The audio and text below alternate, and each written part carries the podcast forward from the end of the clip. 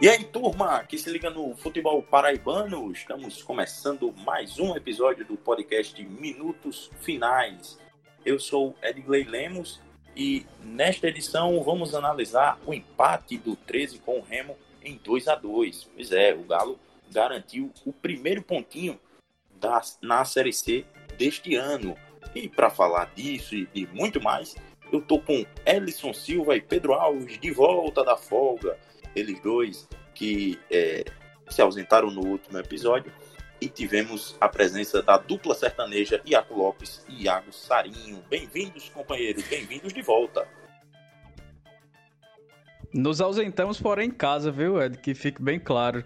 Mas saudações aos amigos aí dos minutos finais. É, minutos finais que tem sido um, uma expressão bem dolorosa para o 13, né? Que mais uma vez sofre gols no finalzinho do jogo, acabou deixando escapar a primeira vitória contra o, da, na Série C contra o Remo, levou o gol aos 41 minutos é, do segundo tempo. É, e se complica aí na situação e vai trilhando aquele caminho que a gente falava desde o início era questionado de brigar, de, da luta do Galo ser contra o rebaixamento. É, o título paraibano, principalmente o segundo jogo da semifinal, contra o Botafogo e o primeiro jogo da final contra o Campinense acabaram iludindo bastante o torcedor 13 anos e, e, e muito mais ainda a diretoria alvinegra, que achou que a luta era contra o acesso, com um elenco muito limitado. Hoje acabou ficando em certo momento com quatro zagueiros em campo, por, é, espalhados em vários setores, porque não tinha outros jogadores de outras posições para suprir algumas ausências. Mas a gente vai comentando aí no decorrer do episódio. Beleza, Elson, beleza. E de volta também Pedro Alves, o, o mais novo youtuber da Crônica Esportiva Paraibana. Um abraço, Ed, um abraço, Ellison, aos amigos do Minutos Finais. Pois é, estamos aqui para falar do Galo, que segue aí a, a é, segurando, digamos, a lanterna. E pontuou, conseguiu criar, né? Consegue construir, tem algumas boas chances. É um jogo até interessante para o nível de Série C aberto, mas um time que ainda não se viabiliza como competitivo para uma, uma, uma, perspectiva melhor né, para o seu torcedor e para a pretensão que o 13 tinha, o 13 campeão paraibano, tinha sem dúvida uma pretensão de buscar um acesso e não de lutar por baixo novamente, por mais um ano seguido. Mas isso é o que a gente vê, porque a equipe é bem desequilibrada e a gente vai comentar mais uma vez é, acho que análises semelhantes de jogo a jogo, porque as partidas têm sido parecidas para o 13. E, sobretudo, no ponto de vista é, da linha final ali, a linha de definir o jogo, de definir, é, finalizar para tentar buscar o gol. É isso que tem faltado ao 13. É, hoje acabou fazendo gols, meio que um, um, o Jansen, o zagueiro Jansen do Remo, acabou fazendo gol. O outro bem sem querer do Frontini, portanto dá para analisar como, como gols é, na prática acidentais. acidentais, né? Exatamente. Então, 13 sofrendo bastante, sobretudo com essa esse momento final de definir. E isso vai fazendo com que o 13 esteja nessa briga inicial aí para não cair, pelo menos nesse início de série C. Beleza, galera. Você que nos acompanha sabe que o debate mesmo começa depois da vinheta da banda Razamac. Podcast Minutos Finais é a nova casa de discussão do futebol paraibano. Você pode ouvir onde e quando quiser. Basta ir no Spotify, Deezer, YouTube ou no site minutosfinais.com.br para ficar muito bem informado com as melhores opiniões sobre o futebol paraibano.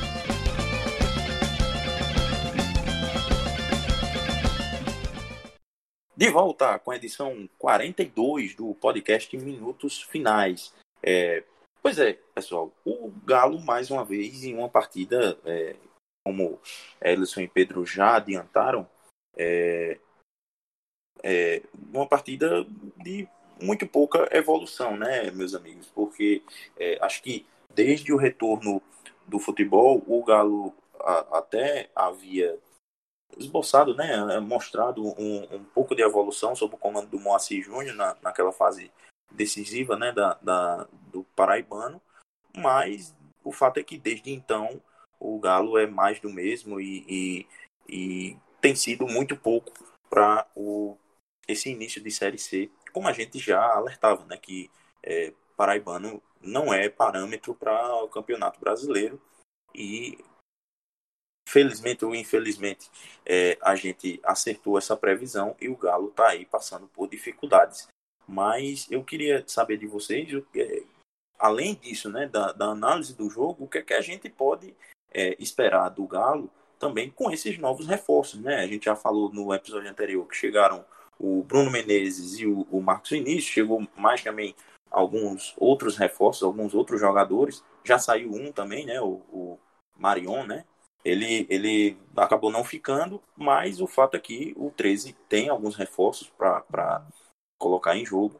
E é, qual é a perspectiva? É positiva? Dá para esperar um pouco mais ou, ou, ou, a gente vai ver apenas mais do mesmo sob o comando do Moacir Júnior, que inclusive, é, não sei vocês, mas acredito que já começa a balançar no carro. Chegaram também no Galo, é de o goleiro Andrei, o, o volante também, outro volante Magno. É, deve chegar mais um atacante que vai vir do Real Brasília, agora não me recordo o nome, o Pedro pode até lembrar aí pra gente. É, mas é, é, é, um elenco que, que. É o Gilvan, né? Isso, Gilvan, isso, isso mesmo. E o Marion que, que saiu além do Marcos Vinícius. Então são, são seis, seis reforços aí nessa, nessa reta final. E o Matheus, né, o atacante do CSP, que deve chegar para cumprir elenco. Atacante veloz de lado de campo, que, que também chegou na, na equipe do, do Galo. Mas, é, a não ser que todos esses deem muito certo, agora muito certo de chegar comendo a bola, de chegar sendo dono da posição, decidindo jogos e tudo mais. Tanto o Andrei assuma a meta é, a meta do, do, Jefferson e do Paulo Wanzeler, que mais uma vez, né, o, o Moacir Júnior troca goleiro sem, sem muita explicação, porque o Wanzeler não, não vinha mal. Nenhum dos três gols da derrota do, do, do, contra o Ferroviário, por exemplo, foram culpa dele. Mas aí hoje o Jefferson reapareceu no time titular. Então, mesmo que o Andrei chegue, não leve, não, se o Andrei chegar, não levar nenhum gol, se o Matheus e o Gilvan chegarem marcando vários gols por jogo, se o Marcos Vinícius resolver jogar, já que hoje ele não jogou, né, só esteve em campo, lembrando muito porque o Botafogo não queria mais contar com o jogador, se o Magno acertar ali na volância com o Vinícius Barba, se, se isso, só isso acontecendo que o 13 muda de patamar nessa Série C, na minha visão.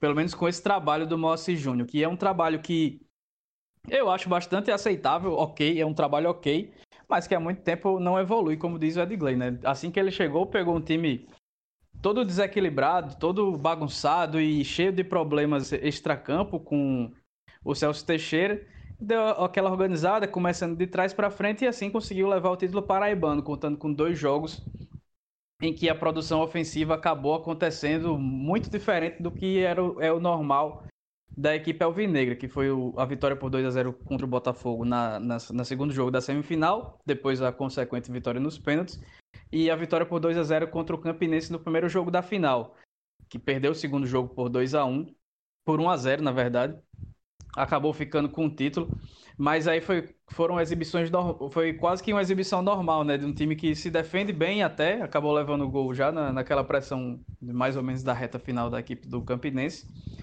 mas que o ataque produz muito pouco. Então, acho que a defesa do 13 é um, é um, um setor que, que é muito, muito bom. Não, não que seja muito bom, mas é do nível competitivo da Série C do Campeonato Brasileiro. Principalmente se você contar com a zaga que é um pouco lenta, mas dá conta do recado, tanto o Breno quanto o Nilson, principalmente muito bons no jogo, no jogo aéreo e dois laterais que, que, uh, que jogam muito bem, né? Que são a válvula de escape do time, tanto o Léo Pereira quanto o, o, Gilmar. Os dois não jogaram muito, não jogaram hoje e aí já a produção ofensiva do 13 já cai mais do que, do que o normal. Mas do meio campo do meio campo para frente, a gente vê, costuma ver deserto de ideias, porque no jogo contra o Ferroviário foi praticamente nulo. Contra o Santa Cruz fez até uma boa partida. Contra o Paysandu, em determinado momento do jogo, fez uma partida aceitável. Mas é aquela coisa de, de, de parâmetros, porque no Paraibano era ruim, melhorou algum, alguns instantes na Série C, e aí a gente achava que era uma evolução, mas a maior parte do tempo é, é, continua muito ruim, do mesmo nível do Campeonato Paraibano. Então, o trabalho do Moacir começa a ser questionado lá no Presidente Vargas, e eu acho que agora é realmente o momento. Na primeira, segunda rodada já se falava em demissão e eu achava exagerado demais e que estavam esquecendo muito rápido do título paraibano que ele conquistou. Mas agora a gente chega no quarto jogo do 13 na Série C e a gente vê uma evolução mínima, principalmente no setor ofensivo. Então é um time que, que acaba sofrendo bastante no setor criativo e se você não faz gol, você não tem a possibilidade de ganhar jogos. O gol, os dois gols hoje do jogo contra o Remo foi um gol contra do Rafael Jensen, ex-campinense, né? Foi quase que uma lei do ex ao contrário, o ex-rival fazendo gol ao seu favor. E o, o, e o gol totalmente sem querer do Frontino, né? Que a bola desviou e bateu no calcanhar dele, entrou sem querer. Ah, acaba valendo, é gol de centroavante, mas o primeiro gol dele no ano. E aí acaba e aí, com, com, com o setor ofensivo tão pobre, o 13 acaba tendo muitas dificuldades no, no para vencer os jogos e aí não tem como conquistar pontos, não tem como sair dessa zona de rebaixamento. E além da volta do Jefferson, outras situações que, que não dá para entender muito bem do, do Moacir Júnior, por exemplo, é, é, o Hermínio que poderia ser titular, é o único atacante que tinha marcado gols do todo o elenco até hoje do 13, já que o Thales é lateral esquerdo e também estava machucado, não jogou. O Hermínio nem para o banco de reservas foi, foi o Cachito e o Frontini como opções para o ataque no banco. É, não jogou, não ele jogou, iniciou a partida com Douglas Lima, com o Edson Carioca e com o Bruno Mota na frente. E, e o ataque de zero gol ficou no banco de reserva, né? O, o, o, o Frontini não tinha marcado. Oi. Só para uma, uma, coisa rápida, uma pontuação rápida em relação ao banco de reservas, outra coisa que eu não entendi, sinceramente, é você colocar o Gilmar se ele não vai entrar, e hoje teve todas as condições de entrar, as necessidades, melhor dizendo, né? É, machucou o lateral, depois teve que ir o Nilson Júnior, teve várias condições ali. O Gustavo também se machucou, que é uma opção, se você não tem um lateral direito, você improvisa um, later, um outro lateral, é melhor do que é, colocar o Rolson ali, por exemplo, como acabou acontecendo mas o, o Gilmar estava no banco, mas não, não foi utilizado, né? De maneira alguma. Então é melhor não estar tá no banco, né? Porque se você coloca ali numa possibilidade de entrar e foi necessário, mas não coloca o jogador, é porque o jogador não tinha a mínima condição. Então é, é meio que dá uma esperança sem, sem sentido, porque é, ele realmente não tinha condição, já que não entrou. Até porque o Gilmar é um ótimo jogador, né? Pra, pra desse elenco do 13.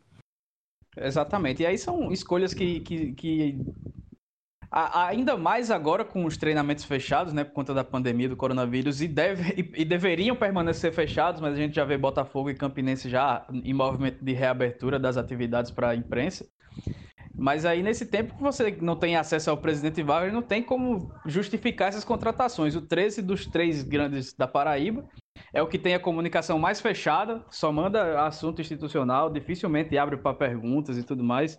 É, o presidente Walter Júlio até deu entrevista na CBN hoje, mas questão do dia a dia, ninguém sabe de absolutamente nada. Então é, é, é uma situação bem difícil. Então o Galo vai se complicando e vai mantendo aquela mesma, aquele mesmo roteiro da Série C do ano passado.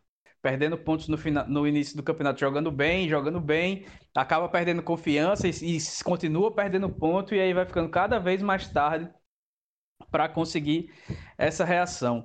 É, a escolha do Rezende para lateral não deu certo e o, o Moacir tentou corrigir logo cedo. E aí com o Gilmar, na, como o Pedro já falou, com o Gilmar do banco de reserva sem condições, acabou colocando o Nilson Júnior para fazer aquela, aquela função, botou o Alisson Cassiano para ficar na dupla de zaga com o Breno Calixto. Mas foi, foi, foi, foram escolhas esquisitas em um jogo que mais uma vez não me convenceu, principalmente ofensivamente. Não sei como é que você viu é, essa partida do, do Galo da Borborema, Pedro. É, Ellison, amigos, Edgley, eu, eu acho que eu sou um pouco mais condescendente com esse time do 3. Vou, vou explicar por quê. É, acho que o jogo de hoje foi bem na média do que a série, a série C, talvez até um pouco melhor. Eu vi um jogo aberto. Acho que o Remo é, foi o melhor no segundo tempo, o 13 foi o melhor no primeiro. Ambas as equipes conseguiram criar boas chances nesses dois tempos. Acho que o Remo foi um pouco mais perigoso no, no fim das contas, nos 90 minutos. Mas assim, eu vejo o, o, o 13. É, é bom lembrar que o jogo ficou meio que distorcido, digamos. Com um gol cedo do Remo, né? O Remo talvez saísse mais pro jogo no primeiro tempo, mas fez o gol tão cedo. E aí deu a bola pro 13.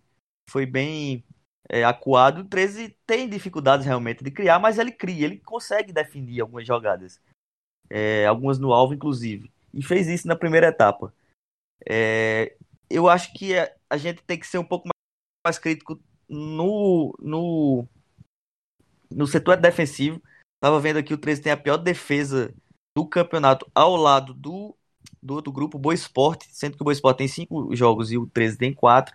E aí eu não tô falando da zaga, porque eu concordo com ela, só acho que a zaga, né, a dupla de zaga, é uma boa dupla, sim. O Nilson Júnior é um bom jogador, o Breno Calixto também, talvez um pouco lento, é uma dupla um pouco lenta, mas assim, também nada diferente do que a gente vê por aí na Série C.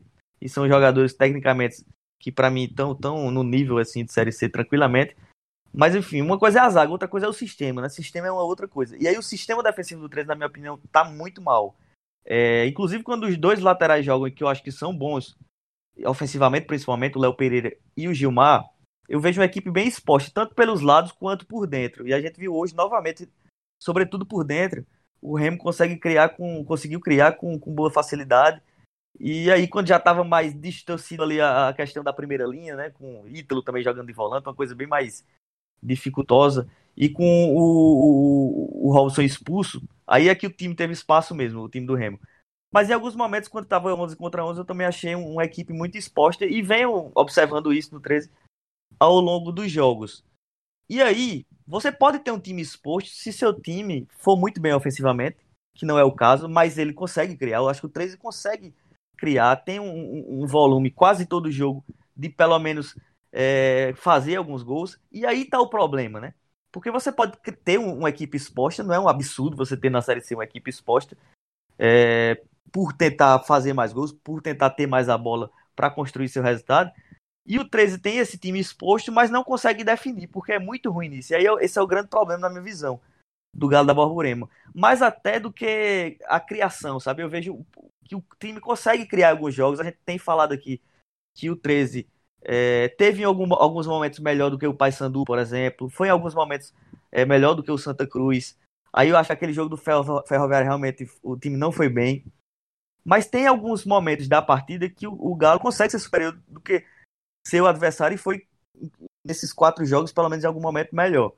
É, não acho que é ainda um time totalmente ajustado ofensivamente, mas veja assim que é uma equipe que consegue criar, consegue chegar é, na, na, defesa adversária, definir e dar trabalho para o goleiro. O que algum, algum, em alguns, alguns times, enfim, da Série C, nem acontece. Para dar um exemplo, o Botafogo, até essa evolução é, que aconteceu um pouco mais ali contra o jogo do Jacuipense e agora contra o Imperatriz. Antes disso, o Botafogo era realmente um deserto total de ideias, coisas que o 13 não foi é, desde a primeira rodada, por exemplo. Mas aí, um time exposto, somado a uma equipe que, quando chega no terço final, simplesmente não finaliza bem, porque a gente vê que o 13 pode até ter chances de gols, mas dificilmente são chances é, que vai dar um, um, um, grande trabalho assim ao goleiro ou vai dar um grande perigo. E esse é o problema. O 13 não tem um cara para definir. Aliás, não tem alguns jogadores para definir. E acaba em muitos momentos tendo que recorrer a chutes de fora, dos meios, né? E aí é mais difícil acontecer, até porque não são meios que batem tão bem, né? É, é diferente se fosse jogadores como o Pio, por exemplo, para dar um exemplo, o Juninho do, do, do Fortaleza, aqueles meios que sabem bater muito bem na bola, né? Enfim, isso não acontece no 13. Não, não tem meias que, que chutam tão bem assim de fora. Então precisa de jogadores que dentro da área possam definir mais. E isso não acontece, né? A gente viu hoje um gol dado pelo Rafael Jansen. Claro que é, não é um acidente totalmente, né? No pé da, da letra, porque a bola foi cruzada e isso pode acontecer. Assim como foi o gol do Frontino também, que foi sem querer. O gol foi sem querer, isso aí não tem nem o que discutir. A questão é que a bola foi cruzada, né? Foi para aquele momento ali e poderia acontecer aquilo mas de fato não foram gols do 13, digamos assim, né? Que o, o, a, os jogadores definiram com, com total precisão para o gol. E isso tem pesado muito na minha visão. Por isso que eu digo que não é terra arrasada. E aí já, já dou minha opinião. Acho que não, é, não era a hora do, do Moacir sair, sabe? Eu, eu percebo que esse time pode ter lastro para evoluir, é, principalmente se você acertar no mercado. E aí reside, eu acho que o grande, a grande esperança e também o, uma das cartadas finais, talvez, aí, que é você contratar e acertar bem no, no mercado, porque o que está faltando realmente, na minha percepção, é um jogador que possa definir com as bolas que chegam, porque normalmente o 13 consegue criar algumas chances. Precisa melhorar? Precisa, acho que precisa. Sobretudo para se viabilizar como um time que pode ir mais para cima né, da tabela, para tentar um acesso. Mas, assim, eu não vejo que o, o 13 tem uma produção tão horrorosa, tão ruim como a gente já viu times que caem. Como a gente já viu o próprio Botafogo esse ano no, no, no, no da temporada. Só para dar um exemplo próximo, né? Que a gente acompanha. E, é, mas eu concordo assim, o, o, o, o, título do estadual iludiu 13, coisa que não iludiu o Botafogo porque ele foi terceiro colocado, né? O fracasso foi muito mais. Foi claro, na verdade, já que o 13 não teve fracasso no Paraibano, pelo contrário, teve o, título. Mas realmente, o, o Paraibano não é um parâmetro bom para ninguém, né? Acho que é uma coisa que eu tenho batido bastante na tecla, Ellison também, porque não é um parâmetro nem para o campeão, nem para o vice, nem para o terceiro colocado. Mas como o terceiro colocado Botafogo foi é, um, um, fracasso de fato, diferente do 13 que foi campeão, isso ficou mais claro. E o 13 meio que tá tendo que provar aí a, essa possibilidade, provar o gosto da Série C, para perceber que precisa de peças que possam definir resultados, né? Acho que é isso que está faltando. Mas concordo que o time precisa melhorar no, ofensivamente, mas vejo que não é uma terra arrasada é, no ponto de vista ofensivo. E acho que defensivamente o time precisa se solidificar um pouco mais é, do que o, que o que meio que aconteceu na reta final do Paraibano. Mas aí é bom lembrar, o nível é outro, né? No Campeonato Paraibano é mais fácil ser, ser competitivo como acabou sendo só na reta final, é bom lembrar, né? O 13 foi ficar é, minimamente interessante ali na reta final contra adversários que não são tão bons assim. Então acho que é meio que isso que, que vem acontecendo. E o Galo da Borborema precisa ir para o mercado. Já foi, né? A gente vai ter que avaliar se essas contratações foram boas é, quando eles, eles estrearem. É, algumas delas, e aí vai um comentário só para a leitura do mercado. O, o, Bruno Menezes, por exemplo, é um jogador bom, mas assim, não é o que, na minha visão, precisava tanto. Acho que o Vinícius, Barbas é, Vinícius Barba é uma das peças que mais funciona, inclusive, nesse 13. Um segundo volante bem interessante. E o Bruno Menezes talvez nem tenha tanto espaço por aí. Talvez jogue com o, com o, o Vinícius Barba, é uma opção, realmente. Mas será que isso não vai deixar o time até mais exposto sem o Robson ali de cão de guarda? Enfim, é uma coisa para se discutir. E o André é outro, né? Acho que o problema do 13 está longe de ser goleiro, né? É, o Jefferson fez um bom campeonato paraibano, não entendi por que saiu. O Paulo Vanzler entrou ali sem eu entender, mas também é um goleiro que foi bem nessas partidas.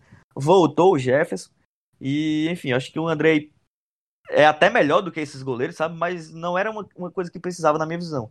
Acho que precisa mais jogadores do meio para frente. Além do, além do, do Bruno Menezes, ainda chegou o Magno, né, para ser volante. Então, a gente, e já tem o Dedé que hoje, Isso, por exemplo, outro, não foi né? nem relacionado, né? O Dedé que não foi nem relacionado também já, já é outra situação que não explicada pelo Moacir, que alguns jogos relaciona, não relaciona o Dedé. E devia explicar, porque não tá treinando muito mal, porque vai sair, porque tá tentando negociar a rescisão, porque é realmente uma situação bem estranha. É, o Dedé é, me parece estar tá fora do dos planos mesmo, né? Me parece. Pelo menos com esses sinais todos, né? Exato, e, e, e só para finalizar essa questão de contratações, é, hoje na CBN Campina, né, o, o, o Walter, Walter Cavalcante, o presidente, Diz que as contratações serão essas mesmo e a, a, a prioridade agora da direção é manter o, os vencimentos, né, os salários dos jogadores e, da, e dos funcionários em dia. Ou seja, para ele chegar a ponto de dar essa declaração é porque a situação já está meio que apertando. E com essa situação apertando, é difícil você contar que o torcedor do, do 13, por exemplo, que ajudou bastante o clube é, na, na reta final do Paraibano com doações durante os jogos que eram transmitidos, é difícil acreditar que ele vai manter esse pique aí durante uma campanha de Série C que, que realmente. Em quatro jogos, um ponto e, a, a, a, na minha visão, atuações bem, bem, bem fracas é, é bem complicado contar com essa situação daqui para frente. Eu acho que ainda falta realmente um, um, um centroavante, né? O, o Matheus do CSP não, não acho que, que é o cara para resolver esse problema de definição, né? Que o Pedro destacou é, na análise dele, Elson também. É, tem que ser um cara mesmo de, de área que, que bote a bola para dentro do gol. O Hermínio é, pode ser esse cara. Provavelmente vai ser o Gilvan, né? Que tava até no, no Amigão hoje acompanhando a partida. Uhum. Ele tava no Real Brasília, fez nove gols esse ano. É, vinha de uma boa temporada, mas pelo que eu tinha visto aí na, do passado recente dele, nas outras temporadas era temporadas de dois, três gols no, no máximo. Então tava numa temporada meio que atípica e vai chegar como solução única, porque o Hermínio nem no banco hoje foi também sem sem muita explicação. Então é ver se realmente aí aquilo que eu ressaltei no início. Se as, se as contratações que chegaram vão chegar resolvendo, cada um em sua função. O Bruno Menezes tomando conta do meio campo, com o Andrei fechando o gol e com o Gilvão e o Matheus resolvendo o problema lá na frente. Porque se, se isso não acontecer, é, a briga do Galo tem, tem tudo para ficar mais, cada vez mais difícil aí nessa luta contra o rebaixamento. E faltou você elencar também aí Marcos Vinícius com vontade de jogar bola, né? Porque aparentemente, pelo menos pela, pela atuação de hoje, é, não parece que vai ser o caso. É, o Marcos Vinícius é não por ser o Marcos Vinícius, mas é uma, uma metodologia pessoal mesmo.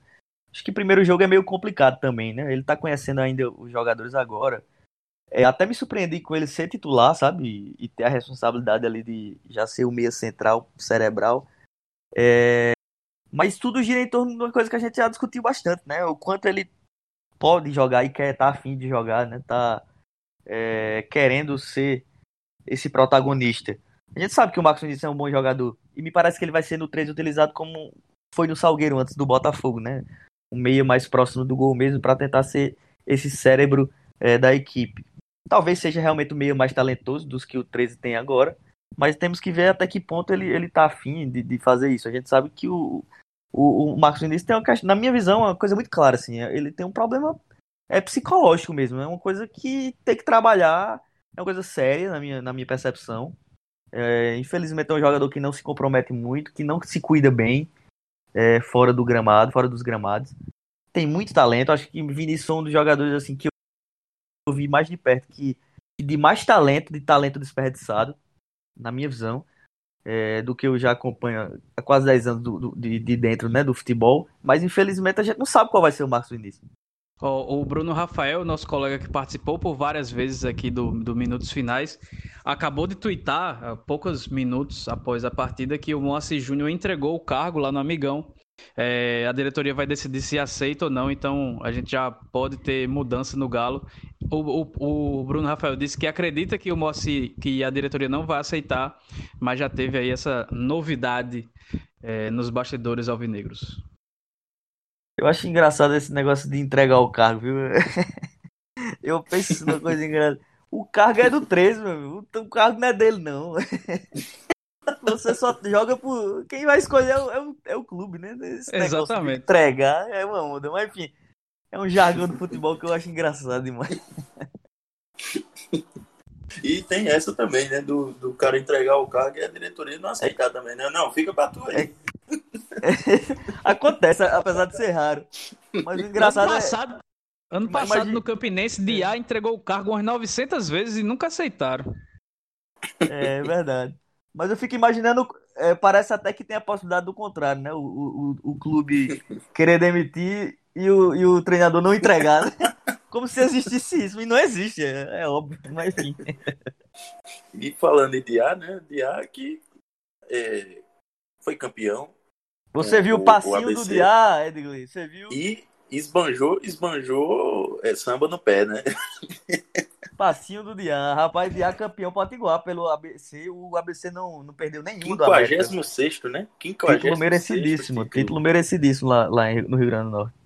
56 título potiguar do, do ABC, o maior campeão estadual do país. Precisa é... estudar se, se reciclar o Dian ou não? preciso, preciso, preciso. E, e ô Pedro, você falou que você tweetou um negócio interessante essa semana ainda falando do ABC, né? Só essa breve digressão é, que é, sobre essa quantidade de títulos, né, do, do ABC. É, tá, tá. Foi alguém que disse realmente que o, o a, Escócia está Glasgow, né? Está totalmente nervosa nesse momento. O Celtic, o, Celtic o, ficou trincado lá.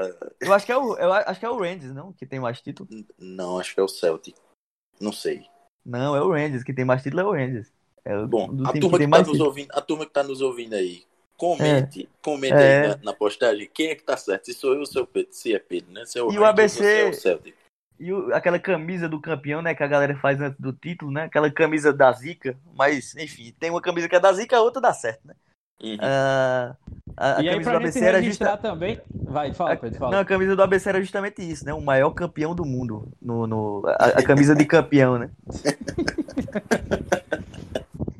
É, cada um, cada um tem os títulos que diz que tem, né? Mas é, para registrar, o ABC fez um evento é, para sócios torcedores e a galera, a turma tava lá no frasqueirão, na parte de fora do, do estádio, é, assistindo o jogo num telão. E aí teve um pênalti pro América de Natal, né, no fim do jogo, já depois dos 40 minutos, a turma toda, toda nervosa, toda ansiosa, e antes da, da cobrança chegar no telão lá, eu tava ouvindo a turma gritar e comemorar que o goleiro tinha, tinha defendido que o América tinha perdido um pênalti. Então, a, a, ainda teve dessas.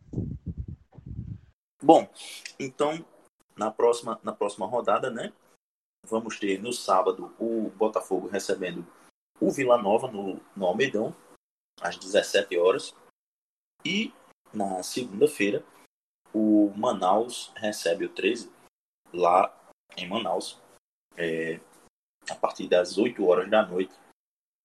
Jogo que deve encerrar essa sexta rodada, né? Isso, sexta, sexta rodada. Lembrando que o 13 tem um jogo a menos, né? Se ganhar do Imperatriz esse jogo atrasado, a situação pode mudar completamente, como é doido essa tabela aí na, nesse grupo A da Série C. Pois é, no a Série C, o grupo A da Série C, que hoje tem o Ferroviário como líder, o Santa Cruz do Itamachule, né? Que pediu para sair para uma proposta da Série B, que acabou melando e agora ele nem tá no Santa Cruz, nem tá no, no, no time da Série B, que ele disse que iria. Santa Cruz é o segundo colocado, o Remo, com esse empate. Será que nove... o Galão tá de olho? Rapaz. Rapaz. E é, e é, isso que dá e confiar em time de empresário, né? O, o Itamar é. acreditou na palavra dos empresários lá do Oeste, acabou pagando 100 mil contas ao Santa Cruz para rescindir o contrato e ficando Agora no tá prejuízo. Tá 100 mil reais mais pobre e, e, e ainda sem, sem E desempregado. Pois é. E aí, em terceiro lugar, tem o Remo, né? Com esse ponto chega aos nove pontos e assume a, a terceira colocação. O Vila Nova, adversário, adversário do Botafogo no próximo sábado, é o quarto colocado, fechando o G4. De momento, na, na no, nesse grupo do Norte e Nordeste né, da, da, da Série C. É, amigos, vocês têm algum destaque a mais ainda para esse episódio 42 do Minutos Finais? o encontro de, de, Sérgio Meira com o Jair Bolsonaro, né? Dois presidentes muito, que, muito queridos, cada um em, em seu âmbito. Um, um já amigo. renunciou, né? O outro, por enquanto, ainda infelizmente segue. O outro, segue... O outro a gente continua torcendo. Exatamente, o Sérgio Meira que tá mais ativo como presidente depois da renúncia do que, do que antes, viu? Tá, tá complicada a situação na Maravilha. Apesar do time em campo tá, tá melhorando depois da vitória lá.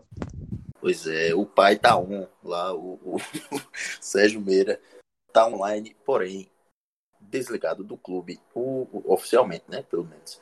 É, mas é, eu queria também chamar, né, fazer um, um, pequeno, um pequeno convite a todo mundo que nos escuta, já que a próxima edição vai entrar no ar só na próxima terça-feira, é, depois que a gente encerrar a rodada da Série C então eu queria já fazer o convite para que todo mundo fique de olho né, no canal lá de Pedro Alves, lá no YouTube, porque vai ter lançamento esse final de semana, né, Pedro?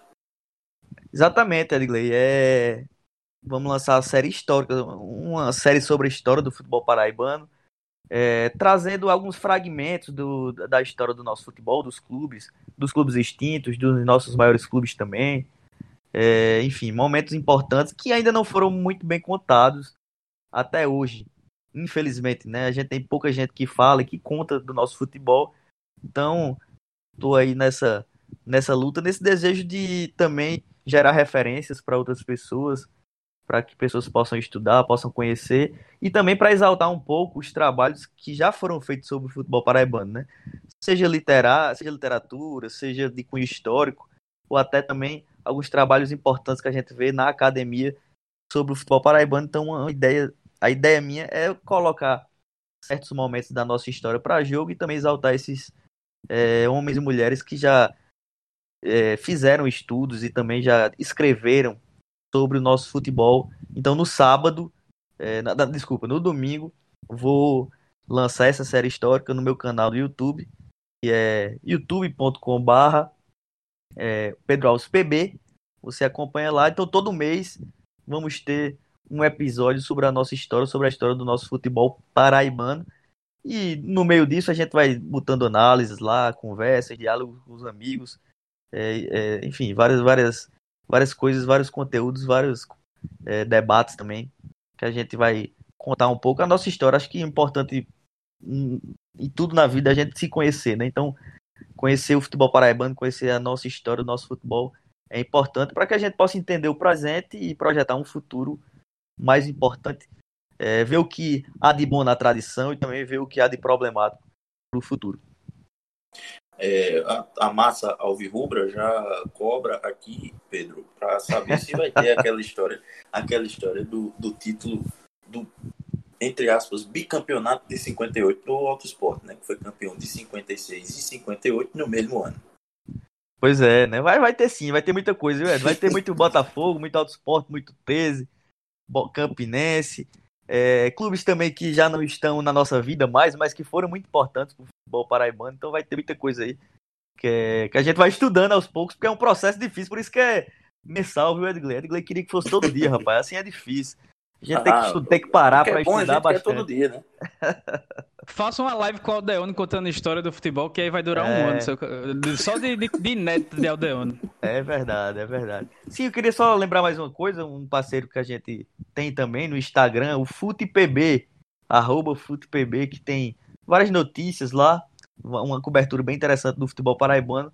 Um parceiro uhum. nosso aqui do, do Minutos Finais é, vai estar tá também divulgando a gente, a gente divulgando esse trabalho bem interessante também, é, de pessoas que amam o futebol como a gente. Massa, um abraço para a galera do FutePB. É sempre muito bom a gente trocar figurinhas, né? Nesse, nesse ambiente virtual que é muito, muito massa, muito massa.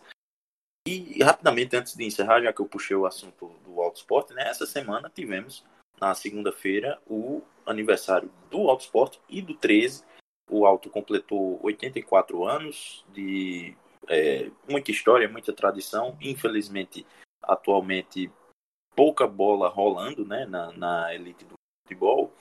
E Pedro Alves hoje trouxe uma matéria muito animadora né, para a pequena, mas aguerrida torcida do Alto Esporte que o presidente, atual presidente Elaman Nascimento, ele pretende abrir o clube politicamente, né? É, tornar o sócio torcedor também um eleitor, fazer a eleição da, da diretoria executiva é, de forma direta, né? Então, é, acho que é um alento para o Auto Esporte que, se dentro de campo não tem vivido os melhores dias, é, salvo, salvo o, o bom desempenho da, das meninas, né, do futebol feminino, é, pelo menos na, na, na, sua administração tem, tem, tem o que esperar, né? Tem algo de abertura, pelo menos política, para esperar e cobrar também dos que atualmente estão à frente do clube. Só não foi bom o presente que o clube se deu, né, Edgley? O amistoso lá. pois Perdeu é. para o time de Nego Pai, em, em pleno Mangabeirão. É, é, um, é um amistoso, é, diria, tradicional, né? Autosport Picuiense e é sempre, todo ano, esse sufoco contra o time de Nego Pai. É, mas, mas é isso, né? Tocando para frente, né? Vamos, vamos encerrar já esse, essa edição do Minutos Finais. É, eu queria agradecer mais uma vez né, a presença de, de, de, Pedro e de Ellison e de todo mundo que nos ouviu, né? Você que pode nos ouvir aonde, em Ellison? É, vamos encerrar antes que nos minutos finais dos minutos finais o 13 leva um gol, né? Mas a gente pode ouvir então, a gente nos. Ah. Ou então derrube, então derrube o, o Moacir Júnior, né? Derrube Exatamente. Não, né? Aceita o cargo de volta. exatamente. É, quem quiser ouvir a gente, a gente tá no Spotify, no Deezer, no Apple Podcast, no Google Podcast e também no site podminutosfinais.com.br. Nossas redes sociais é, no Twitter e no Instagram são arroba minutos finais e no facebook.com barra finais. Beleza. E antes de encerrar, é, informação de última, ultíssima hora é, do Bruno Rafael, nosso amigo que participa aqui do Minutos Finais, é o setorista do 13 na rádio CBN Paraíba. É, ele informa que Moacir Júnior fica, continua como treinador do 13, é, se reuniu com a direção do Galo e que o convenceu a permanecer no comando técnico e com isso o trabalho do, do treinador segue lá no Presidente Vargas. É isso, pessoal. Agora realmente encerrando o podcast Minutos Finais, edição 42. Até a próxima.